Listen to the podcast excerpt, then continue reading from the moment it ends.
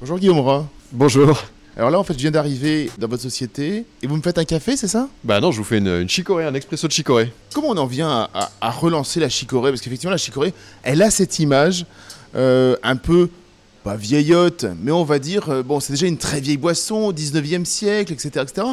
Mais nous, euh, aujourd'hui, en 2023, on a cette image plutôt de nos grands-parents qui a rajouté de la chicorée au café. Et vous, vous lancez euh, une, une- marque de chicorée pour que ce soit finalement une boisson euh, d'aujourd'hui.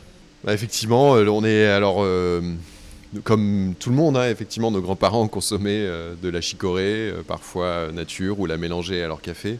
Et cette tradition, elle était incroyable, mais elle est devenue aujourd'hui peut-être un peu, un peu désuète et, elle parle plus trop à la jeune génération. Nous, on est, surtout des, à la base des, gros consommateurs de café, un peu comme tout le monde. On a besoin de notre café du matin, euh, celui du midi, et puis euh, à certains moments de la journée, on se dit est-ce qu'on n'en a pas pris un peu trop?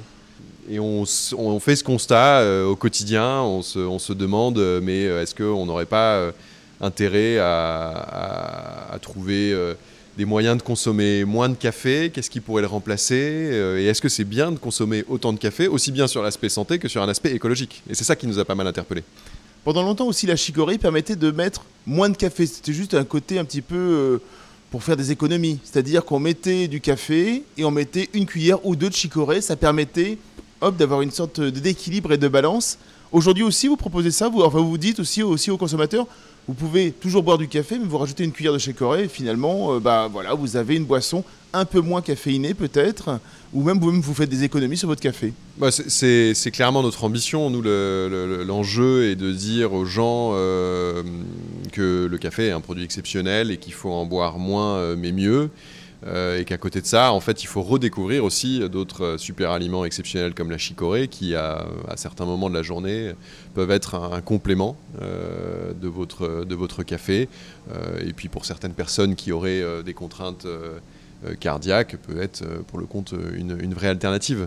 Nous, euh, on adore les deux produits, euh, on, les, euh, on les mélange euh, et à certains moments euh, de la journée, on crée des moments de chicorée à côté de- des moments café. Donc vous avez créé cette société qui s'appelle Chérico, Chérico. Il y a une marque très connue de, de chicorée, on ne la citera pas, mais tout le monde voit à peu près ce que c'est, parce qu'elle est, elle est centenaire, je crois même. Euh, comment, on- on- comment une jeune marque comme vous euh, s'attaque à ce produit qui est un produit ferme et qui finalement, qu'on ne connaît pas si bien que ça, euh, qui est très connu plutôt dans le nord de la France, et comment est-ce qu'on va, euh, comment est-ce qu'on va arriver à inonder le marché de chicorée? Oui, effectivement, il faut dire qu'en fait, en France, on est vraiment un marché euh, de chicorée déjà bien établi, grâce notamment à cet acteur qui euh, fait un excellent travail euh, depuis plusieurs dizaines d'années pour euh, euh, que plein de personnes euh, soient, euh, entre guillemets, euh, euh, adorent hein, au quotidien et tous les matins euh, prendre cette, ce fameux breuvage. Et euh, nous, euh, bah, on trouve ça... on trouve ça incroyable de rebondir. On n'a pas vocation à se dire que euh, on va aller euh, les titiller parce qu'on est minuscule, même si c'est un challenge qui est, euh, quand même assez grisant.